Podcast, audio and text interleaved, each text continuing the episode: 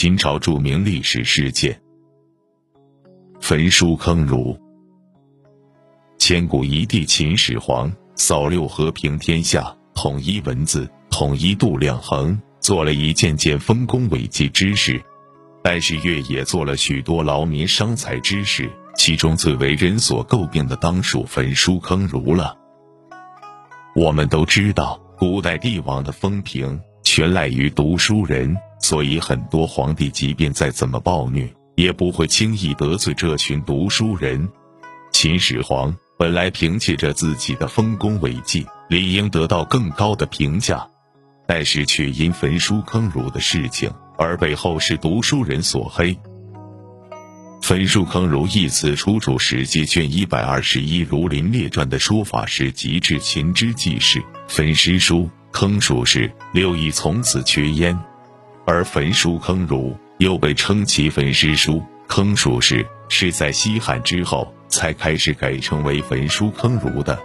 具体就是秦始皇在公元前二百一十三年和公元前二百一十二年焚毁书籍。坑杀犯禁者四百六十余人，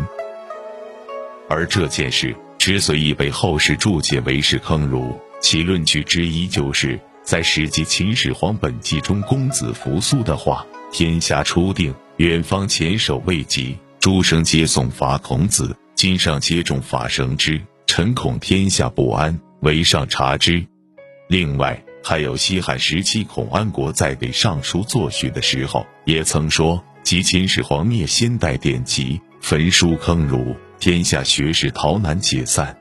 并且西汉刘向在《战国策序》中也有“任刑罚以为治，亲孝术以为道”，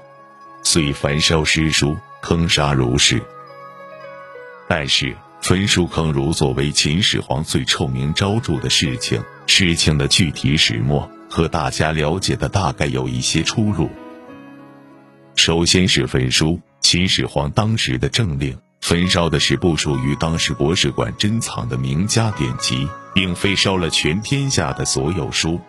并且还特意注意保留了农牧和医学类的全部书籍。史书记载有：史官非秦季皆烧之，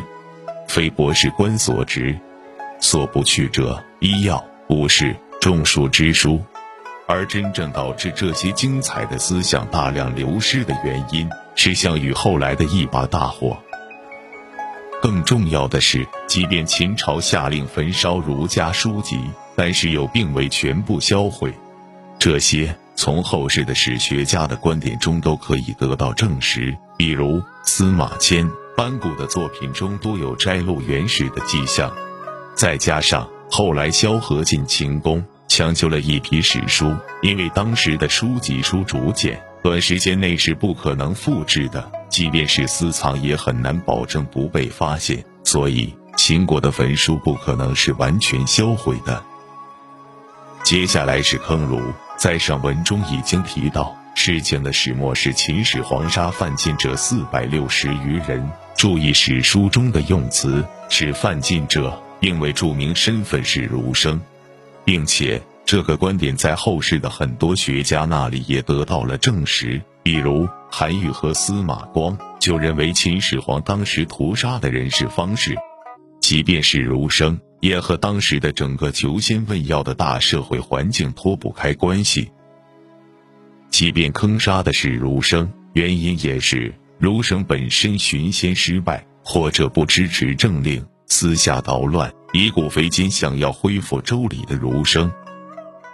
今天就讲到这里，三分钟带您了解中国各朝代历史大事件，关注麒麟故事。接下来为您讲述秦公匈奴之战的故事，感受一下大将军蒙恬率三十万大军北击匈奴的震撼场面。